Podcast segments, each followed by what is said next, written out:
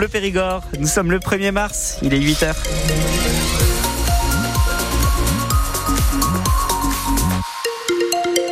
Les infos, Emmanuel Clavry. On parle de la météo de ce jour, ce sera bah, de la pluie. Hein. Exactement, de la pluie. Alors, j'annonce du gris pour ce matin. Ah si, c'est en train de se, se, couvrir, ça y est, puisqu'on avait un joli ciel bleu. Vous n'êtes pas responsable. Il y a quelques minutes, les températures jusqu'à 11 degrés. On fait un point complet sur euh, votre météo à la fin de ce journal. Vous l'avez entendu, c'est parti aujourd'hui pour euh, la grande campagne de collecte des Restos du Cœur. Elle dure trois jours et représente 12% des dons en nature recueillis chaque année par l'association. Aujourd'hui donc, demain et dimanche, les bénévoles vous attendent à la sortie de 75 grandes surfaces du département. Vous allez pouvoir leur donner des conserves en tout genre, de viande, de poisson, de légumes, de fruits, des produits d'hygiène, gel douche, dentifrice, protection périodique, couches pour bébés. À Bergerac, avec les prix qui n'en finissent pas d'augmenter, l'association vient en aide à de plus en plus de personnes âgées, des retraités qui vivent parfois mal le fait de devoir venir au resto du cœur, Marc Bertrand. Edith arrive au resto avec ses lunettes noires pour qu'on ne la remarque pas. Elle a presque 90 ans, propriétaire, elle vous agrippe le bras pour le dire tout bas. Moi je suis toute seule, je mange pas beaucoup. C'est très dur parce que c'est trop cher. Et en plus que c'est trop cher, il y a la lumière, il y a tout. Et moi, j'ai 230 euros de retraite.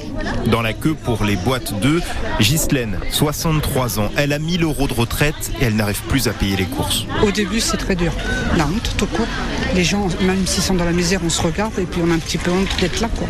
Mais bon, les loyers qui augmentent, l'électricité, l'eau, la nourriture, on peut même plus acheter de viande. Et pourtant, j'ai commencé à 15 ans et demi hein. et j'ai eu ma retraite à 61 ans et demi. Bonjour, une personne s'il vous plaît. Dans son cabas, le bénévole Pierre rajoute quelques yaourts et des légumes frais. C'est des gens qu'on ne voyait pas il y a quelques années, mais on s'aperçoit que des retraités propriétaires, bien n'y arrivent pas. Quand vous prenez l'eau, le gaz, l'électricité qui augmentent, les retraites n'évoluent pas. Et il y aura malheureusement, moi je le crains, de plus en plus de personnes retraitées qui viendront au Resto du Cœur. Il dit que c'est encore pire dans les grandes villes. En campagne, beaucoup trouvent encore des voisins pour acheter des légumes ou de la viande à bon marché. Reportage France Bleu Périgord de Marc Bertrand. France Bleu diffuse ce soir le grand concert des Enfoirés enregistré à Bordeaux. Ce sera juste après la retransmission du match de basket entre Lille et le BBD. On y revient dans ce journal. Ce coup de force des agriculteurs ce matin à Paris, à l'appel de la coordination rurale, plus d'une centaine d'entre eux bloquent la place de l'Étoile. Ils ont déversé des bottes de foin pour euh, bloquer les avenues qui mènent à l'Arc de Triomphe. La police a procédé à 13 arrestations pour le moment. Les agriculteurs de Dordogne vont pouvoir être reçus en préfecture pour parler de leurs problèmes. Des permanences sont ouvertes à partir de ce matin à Nontron. Lundi et vendredi prochain, ce sera à Bergerac, mardi à Sarlat, mercredi à Périgueux, jeudi de nouveau à Nontron. Il s'agit d'une demande d'Emmanuel Macron pour aider les producteurs à régler leurs problèmes administratifs avec tous les services de l'État. L'accueil des urgences de l'hôpital de Sarlat ferme dans une demi-heure. Il n'y a pas suffisamment de personnel pour le faire fonctionner. Il restera fermé jusqu'à demain matin, même heure. En cas d'urgence médicale, vous le savez maintenant, il faut composer le 15 qui vous dira comment faire. Pendant 15 jours jusqu'au dimanche 17 mars, les futures mamans ne pourront pas accoucher à la maternité de Sarlat. Là encore, l'établissement n'a pas trouvé de gynécologue pour faire fonctionner le plateau d'accouchement. Les femmes concernées devront donc se rendre à Périgueux, Bergerac, Brive ou Cahors. La, maternité reste ouverte pour les consultations, les IVG et le suivi pédiatrique. Sans surprise, Medicharm, qui gère deux EHPAD en Dordogne, a été placé en liquidation judiciaire. Le groupe a trois semaines maintenant pour trouver des repreneurs avant l'examen de leur situation par le tribunal de commerce le 21 mars prochain. En Périgord, cela concerne les Chênes Verts à Agonac et la Juvenie à Paysac. 100 résidents au total et 81 salariés. Le groupe poursuit son activité jusqu'au 15 avril. Un nouveau calvaire a été dégradé en Périgord vert. Il s'agit du cinquième tagué depuis Noël et la découverte de la toute première inscription Allah sur une croix de Saint-Pantaly d'Exideuil. Cette fois, le calvaire a été découvert hier matin à Coulor au niveau du hameau du Terrier, aperçu par des bénévoles de l'association SOS Calvaire qui venaient spécialement d'Angers pour nettoyer les précédentes dégradations. Alexandre Caillé est le directeur général de l'association. En fait, nous, on est venu en Dordogne parce que on nous avait signalé des calvaires qui avaient été tagués.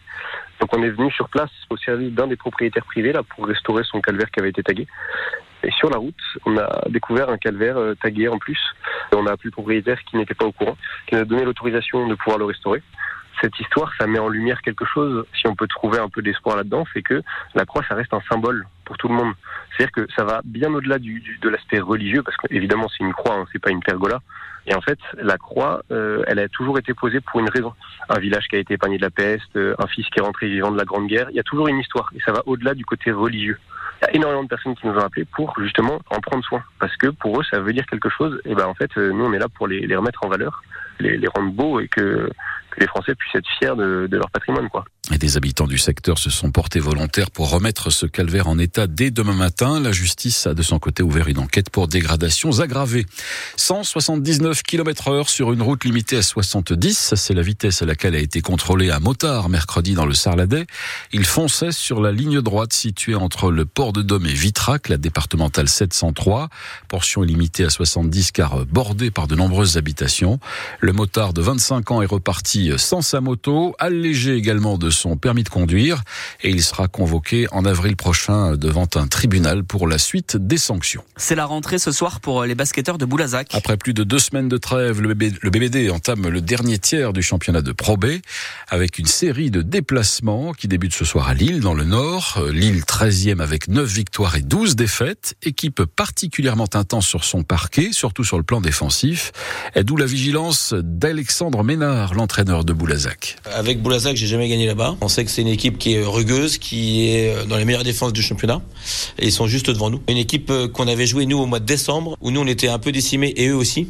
Et on s'en était sorti un peu in extremis. C'est une équipe qui joue bien au basket, qui est très bien coachée, un basket intelligent et qui a récupéré euh, Eyenga par rapport au match aller qu'on n'avait pas vu nous et qui nous avait posé vraiment euh, moult soucis. Et donc euh, ça va être un match euh, vraiment pas facile à faire, pas facile à remporter, à faire que nous on soit disciplinés et qu'on puisse au moins matcher sur leur intensité défensive qui est vraiment très importante. Lille Boulazac, match à vivre en direct ce soir sur France Bleu Périgord avec Xavier Dalmont au micro. La soirée animée par Francis Lacour débute à 19h30. En quart de finale de la Coupe de France de football, la logique a été respectée hier soir. Rennes a mis fin au rêve du Puy Foot 43, club de National 2. Les Bretons se sont qualifiés pour les demi-finales en l'emportant 3 buts à 1. Le dernier quart de finale se joue le 13 mars entre le PSG et Nice. Des matchs en retard de National 2 de football sont à l'affiche ce soir. Bergerac reçoit Angoulême et Trélissac joue en région parisienne contre le Paris 13 Atlético.